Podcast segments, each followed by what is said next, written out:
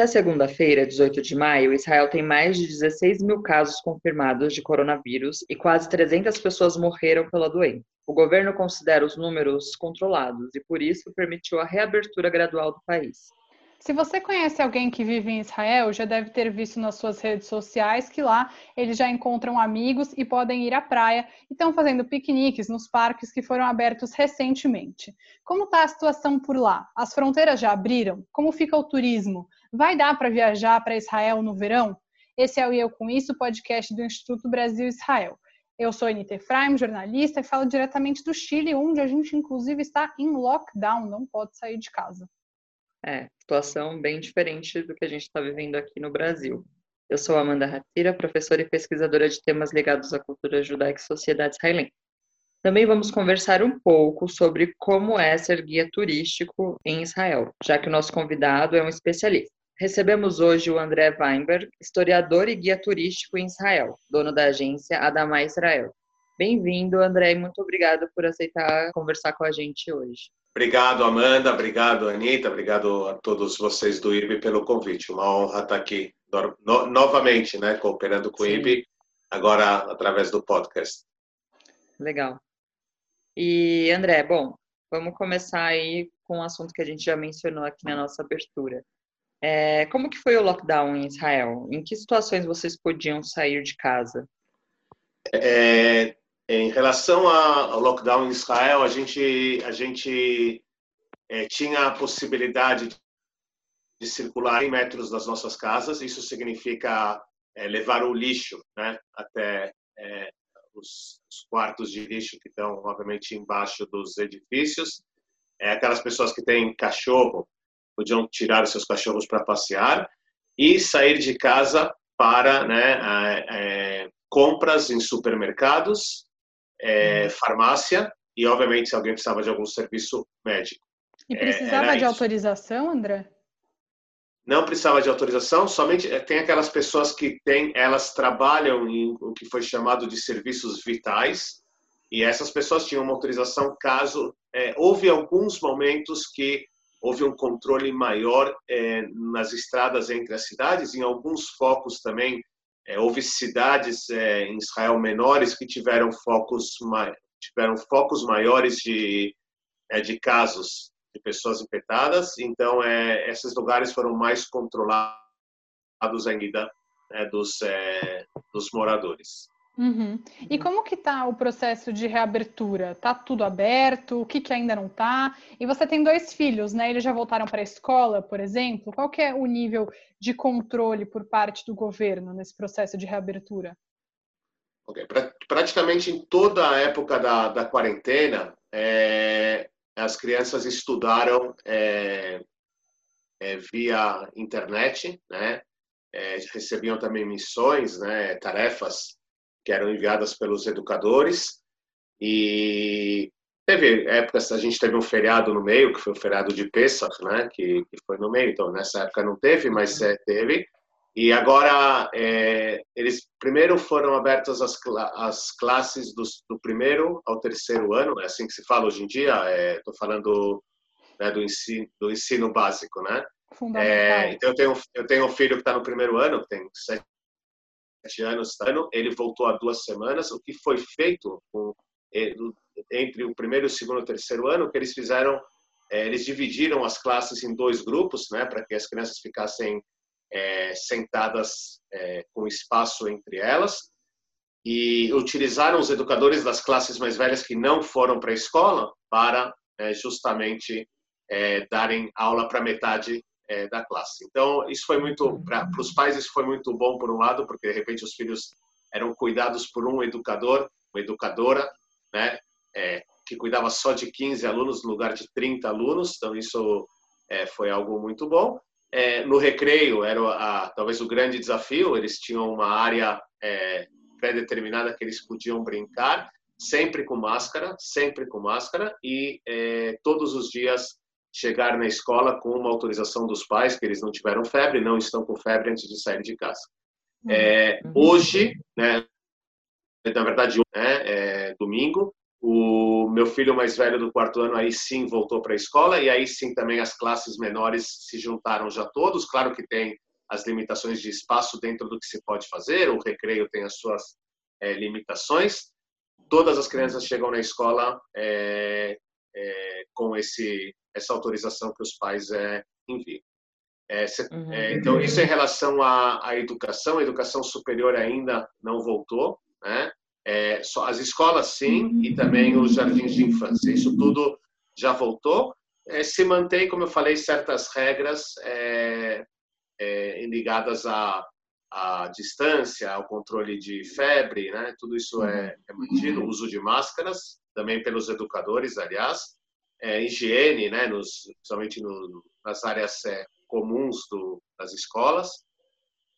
E é isso que você queria saber Shopping, também sobre restaurante, então, bar, essas coisas voltaram? Então, é o que não, o que voltou foi é, uhum. toda a parte de, de negócios de lojas, shopping centers estão abertos uhum. e é, para lugares é, de que servem comida só takeaway, né? Tá. É, você pode chegar e uhum. comprar e levar né? É, isso pode, não pode sentar, não tem lugares que você pode pegar e sentar né? e, e comer.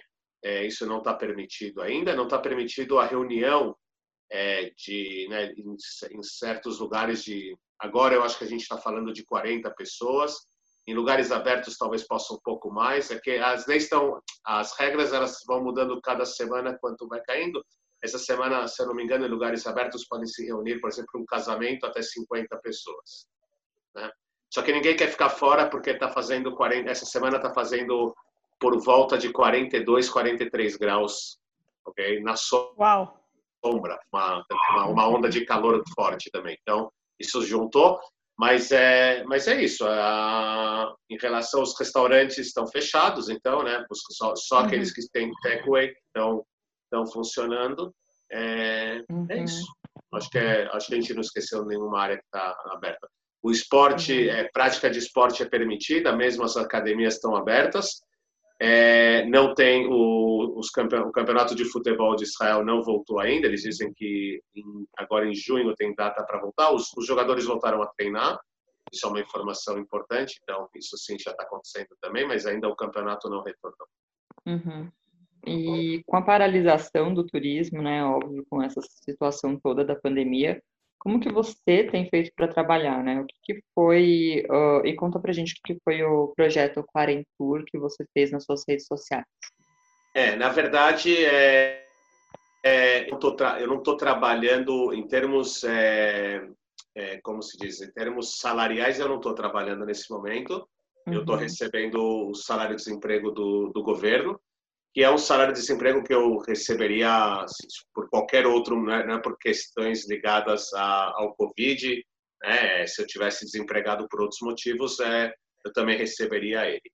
Houve sim é, também um pacote que o governo fez para é, é você falou no começo, Amanda, que é uma, eu não, a Dama não é uma agência de turismo, é uma plataforma de conteúdo para o turismo, uhum. só para só para esclarecer, eu sei, ah, tá. é, gera okay. um pouco de não, tudo isso é só porque gera um pouco de confusão, mas ela é vista assim como uma servidora, né? Ela ela ela presta uhum. serviço realmente para a área é, do turismo e por isso eu também fui é, é, recebi aí uma mais uma ajuda, né? Para é, de custos e tudo mais. Então nesse sentido é, ainda existem existem grupos de guias turísticos que ainda não receberam nada é, e a gente está lutando para que todos possam receber uma ajuda. Então, em relação a é, assim, eu, não, eu profissionalmente eu não estou trabalhando né, com salário. É, o que eu estou fazendo é, é, dando alguns cursos é, em português e em espanhol via internet, né? Eu faço algumas é, algumas entradas pelo Zoom sobre a história de Israel, sobre a história do, do Holocausto, é, também é, dilemas né, da, é, é, sobre as atualidades em Israel e sobre cultura israelense. Eu tô, tô fazendo isso. E a proposta do Quarentur no começo, a verdade foi uma coisa que veio um pouco do, do mais do coração do que da cabeça. Né? Em termos de conteúdo, a gente usou a cabeça, é claro, mas é, foi uma forma de unir toda a família. A família produziu juntos. eu vou até editar, a gente quer editar o, um pouco o back-off do, do Quarentur, legal, porque as crianças participaram, todo mundo levantou câmera para cá, caiu para lá. E, então a ideia do Quarentur foi, foi isso, foi um pouco falar de assuntos mais gerais de Israel, porque eu, eu não me identifico com o tour virtual, né? Eu sou, eu acho que acho que acho que a tecnologia pode muito ajudar o turismo, mas eu acho que um tour tem que acontecer no lugar mesmo onde ele tem que acontecer. Eu acho que essa relação também do guia, né, com os turistas é algo fora do comum. Acho que é um é um valor agregado muito grande para os dois lados, aliás, não só para os turistas, para o guia também. É, mas a gente, eu busquei fazer no Quarentur falar de assuntos mais gerais, é, da, da história de Israel, da Bíblia, é, da língua hebraica. Até falei também da minha cidade de Modin, que é menos visitada, né? É um lugar, mas é menos visitada. E contei um pouco sobre sobre isso. É, uhum. então foi mais um projeto que foi uma ideia mais de, de, de botar todo mundo para criar juntos e, e, foi bom. A gente a gente deixou ele um pouquinho de lado porque a gente teve outras é, prioridades, mas é, eu, eu continuo tentando produzir algumas coisas. Confesso que é, também é, é difícil para alguém que trabalha nessa, nessa relação com as pessoas no dia a dia do trabalho, né, da educação, fazer isso via gravar e passar é, uma informação gravada, às vezes é, gera um pouco de insegurança, mas é só isso. Então, o Quarentur uhum. foi mais para alegrar a gente e, e eu fiquei feliz que muita gente gostou. Então, quem sabe impulsiona no futuro. É, quem quiser pode procurar no, no Facebook, né, do André e também do Adamar Israel. André, o turismo é um fator muito importante, né, no PIB israelense. Como que tem sido o impacto do coronavírus nessa área, na sua área, que é o turismo? E tem algum lado bom disso tudo? Tem aquela coisa da, ah, mas por outro lado ou não? Tá muito ruim, é isso. É, assim, primeira, primeira coisa, é, essa questão do PIB é uma coisa relativa, é claro que depende de quem, quem olha, quem fala e, e como é. É claro que o, o turismo, é, ele tem né, uma porcentagem até pequena do PIB israelense, mas não é, ela não é uma porcentagem que deve ser jogada, né? É, até porque também eu acho que o PIB ele esquece um pouco às vezes né, de, de pegar os círculos maiores. O turismo não está trabalhando e tem vários e vários outros círculos que são atingidos por isso. Né? Uhum. É, então, é, por exemplo, a gente falou dos restaurantes. Os, o, teve, é, eu não tenho esses números em termos estatísticos é, assim na, na, minha mão, mas é, é, eu vi um dos grandes donos de restaurante de Tel Aviv falando que 35% dos clientes são turistas, não são israelenses. E, então, assim, a gente sabe que é, parou, né? O turismo está parado mesmo. É, agora também está começando e foi liberado o turismo interno em Israel, mas ainda muita gente também não é, não é um momento de gastar dinheiro mesmo. As pessoas estão se controlando porque a crise econômica também, obviamente, atingiu muitas famílias, né? Muita gente teve que deixar. A gente está falando de mais agora de mais de um milhão né, de desempregados em Israel, que é um número, é um salto enorme né, uhum. né, no número de desempregados de, do desemprego em Israel. Então, o turismo é, ele acabou realmente é, sendo muito atingido, né, muito atingido, quer dizer, totalmente atingido. E se tem coisas boas sobre isso, é, eu, eu tenho dificuldade de ver coisas boas. É claro, é claro que a gente tem que nesse agora a gente não tem controle, controle eu estou falando assim, a Covid veio, é, né, a pandemia aconteceu, então a gente agora a gente tem controle que isso aconteceu. Agora teve o controle como cidadão de Israel com as ordens né, que a gente recebeu, a, os direcionamentos do governo para a gente combater isso.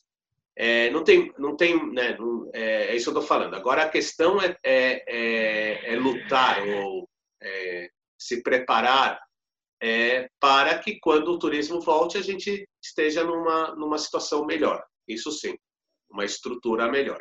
Então, é, eu acho que é, não, não, tem, não tem como dizer que tem algo que vai sair positivo é, por causa de, né, do, do, da pandemia, é, mas a gente tem que fazer agora o melhor para que quando volte, volte da melhor maneira possível e melhor do que estava antes.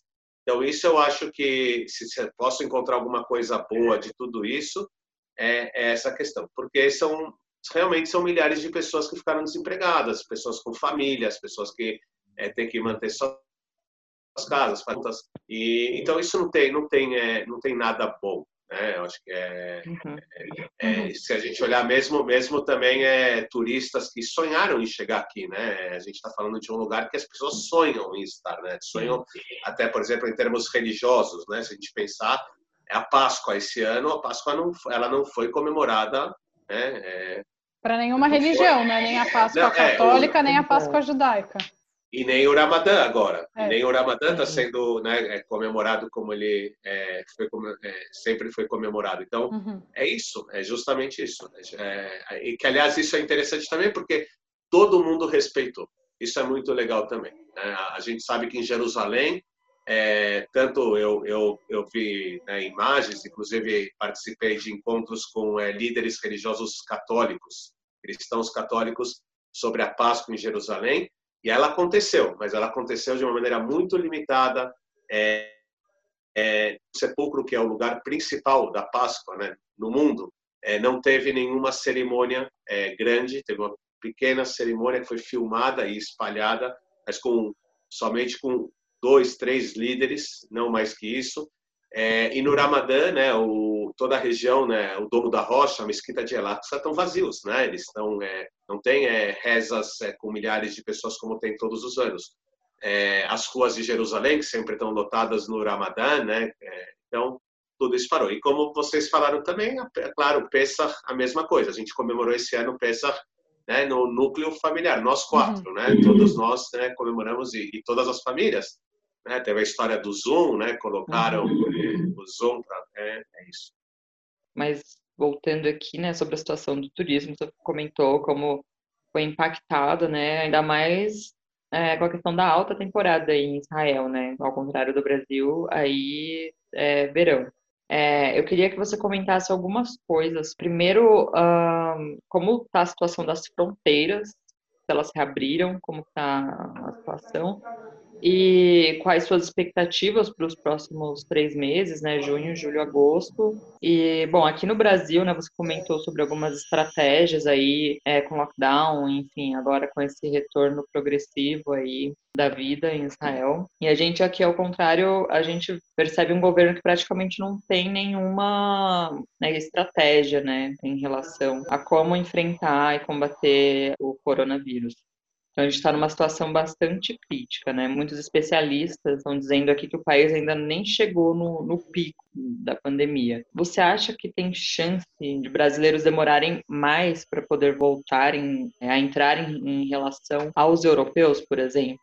É, bom, primeiro só falar sobre a questão de da questão de alta temporada. Israel hoje em dia já não tem nem mais alta e baixa temporada. O ano todo faz dois anos que o ano todo é alta temporada. Não sabia disso.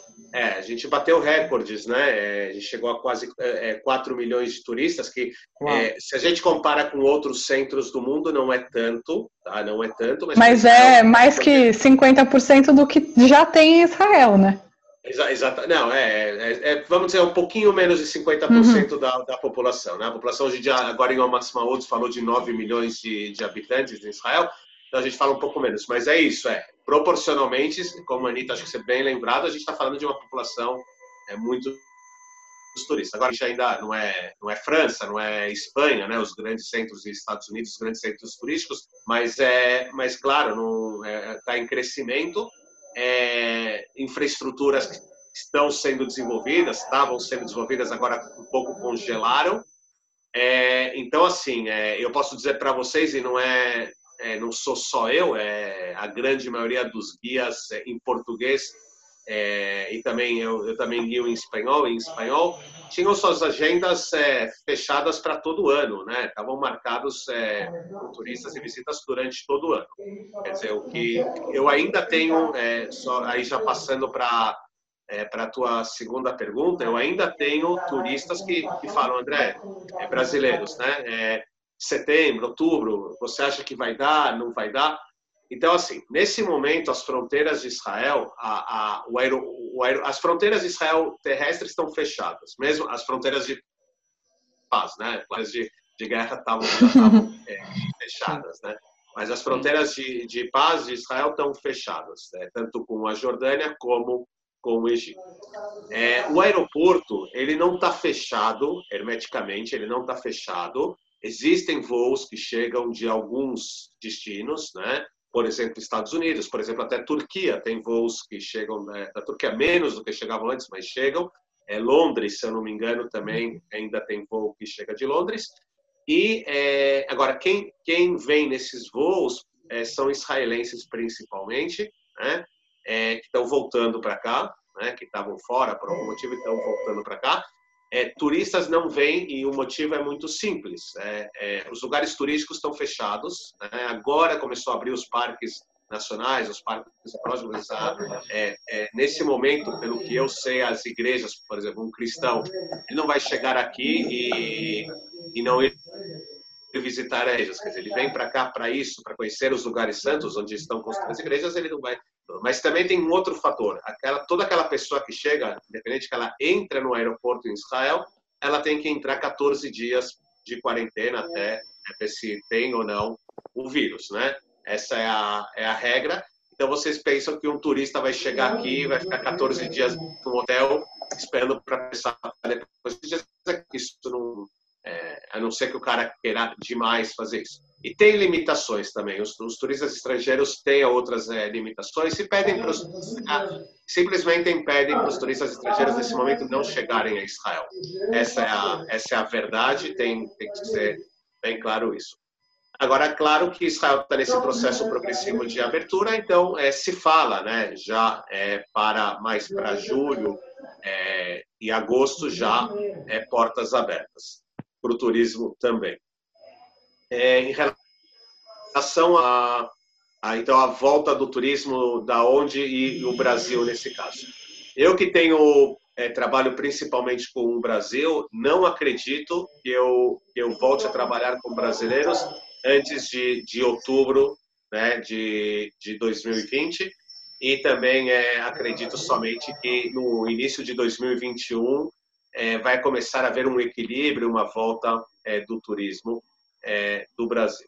Eu acho que tem é, duas questões. A primeira questão é a questão realmente mesmo da, da pandemia no Brasil e, e o grande desafio que o Brasil está passando nesse momento no combate da pandemia e, obviamente, a crise política. E é, eu, eu, sou, eu sou leigo para entrar no. Também não vim falar sobre isso, mas eu sei que, é, junto com o combate à pandemia, a gente tem aí uma, é, um, é uma, uma briga política e né, que deixa de está deixando né, em segundo na mão da vida das pessoas. É, e tem a, a, crise econômica também né? O Brasil né, tá, vai, vai tá, já está em crise econômica e vai né, infelizmente como como o mundo né? Isso o Brasil vai estar tá, é, junto com o mundo vai estar tá é, vendo essa crise econômica. Isso vai ter um impacto muito grande, claro, também no turismo, né? no, no que é, podemos chamar de supérfluo. Né? Uhum. É, as pessoas. É... Então, é, eu acredito que o turismo do Brasil ele vai, ele ainda vai demorar para o final do ano para é, voltar. E em 2021, é, eu acho que aí sim as coisas vão começar a se equilibrar. Eu queria saber um pouco, André, sobre a sua profissão. Por que você decidiu ser guia turístico? Qual que é o processo para você se tornar um guia turístico em Israel? E, enfim, hoje, se alguém quiser virar guia turístico, quais as, as perspectivas para esse pós-coronavírus? Claro, você poderia ficar horas falando sobre isso, né? Mas resumidamente, então, por que você se tornou guia turístico, né? Você é historiador, quais os processos para isso e o futuro de ser um guia turístico? É, assim, é, eu, eu vim morar em Israel, eu tinha de 19 para 20 anos, né? Já, já, cheguei aqui já com 20 anos. E e na verdade, quando eu vim para cá, eu já sabia que eu queria ser guia turístico. Era para mim, eu já tinha né, essa essa ideia na minha cabeça, porque quando eu conheci Israel, que aliás foi a minha primeira viagem internacional aos 18 anos, pela primeira vez eu subi num avião na minha vida e cruzei o mundo, cheguei em Israel e vivi aqui durante é, um ano, né? E nesse ano eu, eu conheci o país, viajei pelo país e, a verdade, eu tive excelentes é, guias, né? Morei derech, professores de caminho, como a gente diz em hebraico. E eu acho que isso já fez. Primeiro, é, eu sempre é, gostei de história.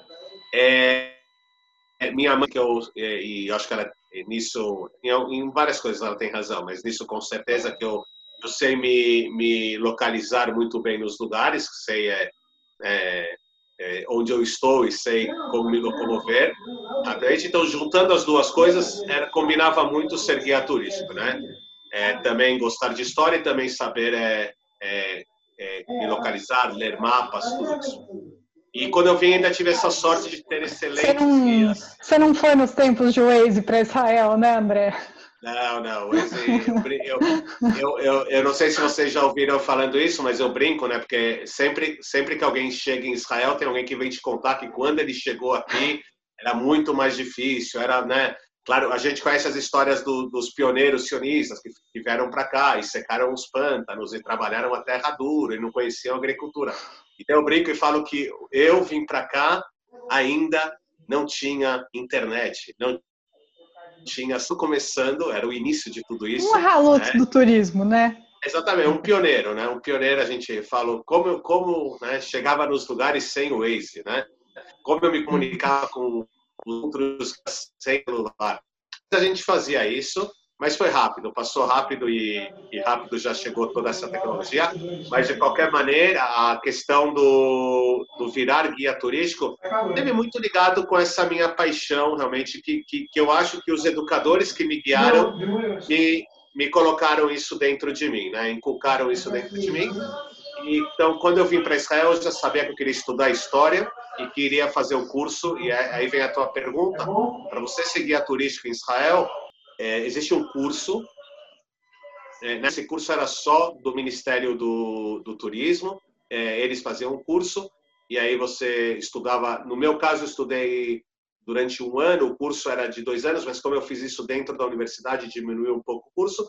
E no final tem uma prova né, de guia é, para você mostrar que você sabe e você vira, você tem recebe um certificado, né, que você é guia turístico e pode guiar e todo ano você tem que renovar ele, que significa pagar uma taxa, claro, e também fazer uma reciclagem, né, fazer um estudo de reciclagem que é, normalmente é ser guiado em um passeio ou uma palestra, participar de um curso.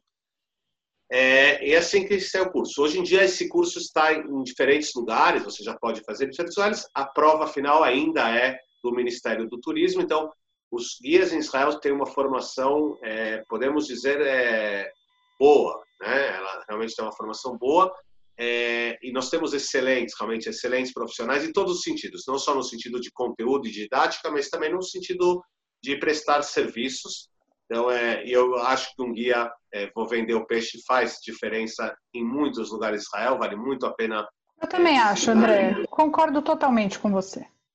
É, eu, eu, eu sou um cara que também sou a favor ao turismo independente. Eu acho que o turismo independente também é uma forma legal e ele também, as pessoas devem guardar um espaço para isso também, mas eu acho que um guia em certos é, lugares e em certos tipos de turismo, ele faz uma diferença enorme. Um dos exemplos que eu quero dar aqui é, é a cidade antiga de Jerusalém. Eu acho que um guia ele pode realmente é, aportar muito, né, trazer muito é, para quem está conhecendo o lugar. E é, então eu estava falando que então para você seguir é, é, isso, você é um constante é, estudo e é isso. Agora, é, como eu vejo o futuro né, dos guias, assim, ser guia turístico, é, eu não, eu não realmente eu tenho muito pouco para reclamar de ser guia turístico, Claro que tem obstáculos, tem dificuldades, por exemplo, a distância da família, né? É uma, uma das coisas que eu ganhei por enquanto, você perguntou de coisas boas no turismo, né? Se o turismo ganha alguma coisa boa com toda essa história, né, do, da quarentena. É, eu, eu ganhei pai nesses dias, né? Eu fui é uma coisa que eu tenho muito pouco é, no dia a dia de estar com os meus filhos, buscar na escola. Eles não foram para a escola, mas estudar com eles, é, sentar e, e jogar jogos com eles. Eu tenho alguns momentos quando eu tenho, eu faço o máximo para isso acontecer. Mas aqui eu tive sequência, né? Então teve coisas muito boas que aconteceram nesse sentido.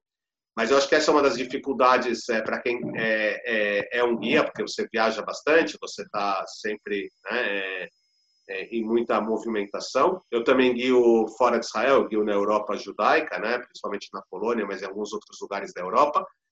E então tem muitas viagens e além disso é eu é, eu acho assim é, a questão do turismo é isso é, o turismo ele tem uma sensibilidade que é, em Israel principalmente não a gente nunca esperou que por causa do Covid a gente teria o problema com o turismo mas é, acho que vocês conhecem a questão de segurança. Israel, no dia a dia, é um país muito seguro, mas a gente sabe que de tempos em tempos acontece uhum. um conflito, acontece algum problema, e é claro que o turismo é muito atingido nesse sentido. Então, eu, eu me formei no eu me formei na, na universidade e, e, na, e como guia turístico em 99 e eh, comecei a trabalhar e no ano 2000 começou a segunda intifada, que foi né, uhum. uma crise muito grande no turismo. Quer dizer, eu, eu comecei a trabalhar já não tinha trabalho. Né? Eu trabalhei muito pouco e já veio a crise. A, não, a, a, minha, a minha sorte é que eu também tenho formação como educador e fui trabalhar na área de educação e, e é, acabei ficando quatro, cinco anos dirigindo programas é, é, educacionais para jovens, né, que, que vêm é, da América Latina. Então, é, mas é, o turismo tem essa dificuldade. Agora, por outro lado, é isso. Para quem gosta de uma, uma quebra de rotina no seu trabalho sempre, gosta de história, gosta de, de viajar, para pessoas diferentes, estar aberto para aprender com essas pessoas, né? Acho que é, isso também é muito importante. Eu acho que, assim, eu só tenho que falar. Eu comecei com as coisas ruins do turismo, mas eu acho que, para mim, o peso do bom é, é muito maior em bons restaurantes, muitas vezes, o turismo é isso, aí, só que aí você tem que se cuidar, né? tem, que, tem que correr que nem você, Anitta. Uma época eu fazia isso, mas infelizmente as minhas costas é, me traíram. Mas eu vou voltar, vou, vou aproveitar essa época para voltar. É, e eu preciso dizer que faz toda, pelo menos para mim, fez toda a diferença é, quando eu fui com o Taglit ou quando eu fui para Israel com o IB, ter um guia historiador. Porque a, a paixão com que a pessoa trata, né, a história do país, né, o comprometimento que a pessoa tem com a história, eu acho que faz toda a diferença em como uma pessoa que está visitando o lugar passa a olhar Israel, no, no, caso. Aliás, você me guiou, né, André, durante a viagem do IB, foi maravilhoso. Queria que você contasse um pouco para a gente Primeiro, se você tem mais grupos de judeus ou de evangélicos, a gente comentou aí no episódio que a gente fez com o pastor Henrique Vieira, que cresceu bastante né, o turismo de evangélicos nos últimos anos para Israel. E quais que são as diferenças entre as rotas que você faz com esses grupos, né? Qual a relevância dos evangélicos para o turismo também? É, bom, eu vou começar contando que eu hoje em dia o meu principal trabalho na área do turismo é, é, um, é um trabalho exclusivo, né? Exclusivo é, não é não só na questão da parte que eu trabalho mais com particulares, é, uhum. grupos que não são grupos grandes, são grupos é, é, às vezes até um casal ou uma família. Então esse uhum. é, é, e grupos é, que eu já vou explicar é, com temas é, bem especificados. Eu também faço é, trabalho exclusivo, eu estava falando, na, na área do conteúdo. Né? Eu busco trazer é, novos é, conteúdos culturais e também um encontro autêntico com é, né, a sociedade israelense nas suas diferentes faces, na sua diversidade. isso vale para conhecer, conhecer lugares e também, claro, a gastronomia, a música, e a arte. Então, é, eu, eu, esse é, é meu, minha principal área de trabalho. Mas eu, eu, claro que cresci no turismo trabalhando com diferentes públicos. Também trabalho hoje em dia muito é, com grupos que vêm para cá para intercâmbios, é, vamos chamar isso de intercâmbios profissionais. Então, por exemplo, educadores né, de escolas do Brasil para fazer intercâmbio com a área de educação em Israel. É, é, reitores de universidades brasileiras que vêm para cá fazer intercâmbio com universidades é, israelenses, é, é, área de alta tecnologia. É, eu faço é, bastante também esses intercâmbios, eu organizo e, e ajudo também nas, na, nos contatos e nas relações, e claro, também trago o, o conteúdo histórico né, nos lugares que são necessários. É, tem também é, como o IB, né, que são esses trabalhos e, e a Anitta que fez também o, o programa da, da CIP, o Chidruk, que, que são é, programas aí é, para né, um público é, que tem é, a parte da comunidade judaica, a parte não da comunidade judaica, mas com interesse de conhecer Israel de uma maneira mais crítica, Israel uma maneira mais, outra vez, como eu falei antes, a diversidade, acho que é talvez e a complexidade. Eu sempre digo que complexidade para comigo, né, no meu trabalho andam sempre juntos. E eu, mas eu tenho também, porque na minha história cresci também guiando grupos religiosos é, ou com pessoas que vêm para cá com um propósito religioso ou, ou educacional é, é ideológico. É, eu, eu, sempre trabalhei com esses grupos. Até hoje tem, tem grupos é, evangélicos que eu ainda realizo, que eu trabalho com eles é, grupos católicos. Eu trabalho principalmente com católicos que vêm de Portugal, inclusive com relações pessoais é, com padres católicos é, de Portugal. Tenho, tenho um respeito muito grande e, e sem dúvida nenhuma, a, não só um respeito, mas também, obviamente, é uma conduta de, de, de, de me ver como é, alguém que possibilite né, que é, cristãos, sendo eles é, evangélicos, protestantes, sendo eles é, católicos, é, possam ter realmente essa experiência é, religiosa tão importante para eles. Claro, eu sou, mais uma vez, eu sou um instrumento somente de conexão deles com o lugar, com o contexto histórico. Eles têm os líderes é, religiosos que acompanham eles, e sem dúvida nenhuma o turismo religioso é uma é, é, é é, eu não tenho aqui números para colocar, mas ele é sem dúvida o principal é, grupo de, do turismo em Israel. Claro que cresceu muito o turismo cultural, muita gente tem interesse de conhecer é, Israel. E eu sempre digo é, é, isso também, é, mesmo em judeus e mesmo em cristãos, nós temos muitas pessoas que talvez não tenham uma vida religiosa, mas quando estão em Israel, obviamente elas têm as suas raízes, né? Seus pais, seus avós, seus antepassados que têm uhum. uma relação religiosa. Então, isso é muito interessante. Aliás, eu, como judeu, né, que é, sempre cresci numa, num movimento liberal e sempre tive contato com o judaísmo, mas a religião nunca foi um elemento, né, é, do, assim, foi um elemento que existia, mas não tão forte na minha casa. E, e eu vejo, acho que eu, eu, percebo isso muito em vários cristãos que, que têm a mesma relação com o cristianismo, quer dizer, a, não é uma relação né, religiosa com o cristianismo e eles se emocionam muito nos lugares religiosos, né? Quer dizer, tem uma coisa que vai além, né? É uma relação familiar, é uma relação com a sua história pessoal. Muito bonito, aliás, eu, eu me emociono bastante com isso também. É, mas é isso, é, o turismo religioso é algo que, que ele acontece, né? Ele, ele realmente, a gente está na terra, né? É, a terra da Bíblia para os cristãos é, em todos né, os sentidos. Então é isso. E os judeus também, né? Os judeus têm, acho que a Amanda você falou, você fez Taglit, né? Que, que é um programa né, que tem uma proposta uhum. é, judaico-sionista e nós temos é, também. Eu trabalho muito com famílias, adoro adoro guiar crianças. Isso não qualquer guia eu acho que gosta, mas eu gosto muito e fazer trabalho principalmente entre gerações. E isso com Famílias judias é muito legal também, cristãos também, mas famílias judias isso é algo que sempre eu, eu tenho uma curte fazer. André, para a gente finalizar, eu sei que vai ser muito difícil para você responder essa pergunta, mas queria saber de algum lugar de Israel que você goste muito de levar as pessoas que seja menos conhecido, né? Não é o Mar Morto que todo mundo quer conhecer, ou Eilat, que as pessoas é, sabem também que é onde tem a parte mais praia de Israel, além de Tel Aviv e Jerusalém, as, as, partes mais conhecidas, um lugar que para você é muito especial e você adora levar as pessoas e que muitas vezes está fora do roteiro.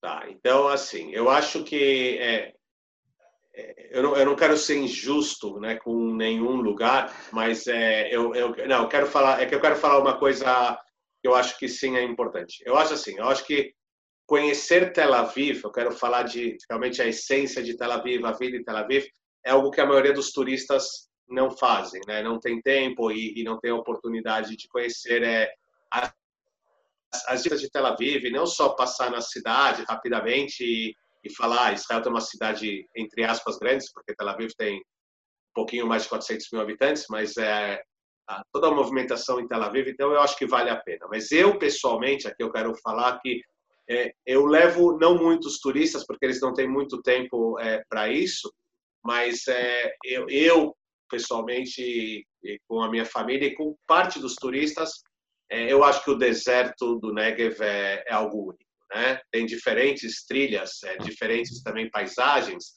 Até acampar no deserto, eu acho que é uma experiência única e principalmente, obviamente, para brasileiros, portugueses que eu trabalho bastante, é, outros latinos que não tem um, um, deserto é um deserto e quem se encontra com o deserto pela primeira vez e eu acho até hoje me impacta muito, né?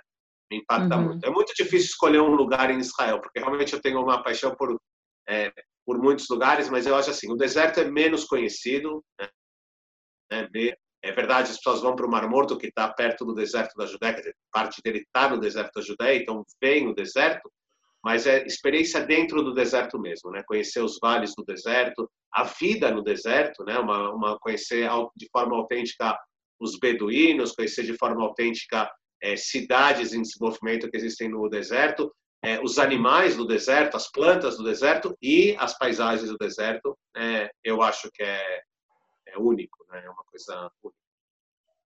André, Legal. muito obrigada por disponibilizar o seu tempo. Eu, eu sou muito parcial. Eu, eu para falar do André, não, não, assim, eu sirvo, mas eu só vou falar bem. Então, assim, eu, eu para indicar realmente, assim, se vocês forem a Israel, quando puder, quando der para ir, falem com o André. Eu também fui guiada por ele, assim como a Amanda, em Israel, em outros momentos também da minha vida dentro da comunidade judaica. E para mim, sem igual. Sim, procurem nas redes sociais a Damais Traelo, dá para acompanhar o trabalho que ele fez do Quarentur, também as outras informações, todas as informações educativas que tem na plataforma dele.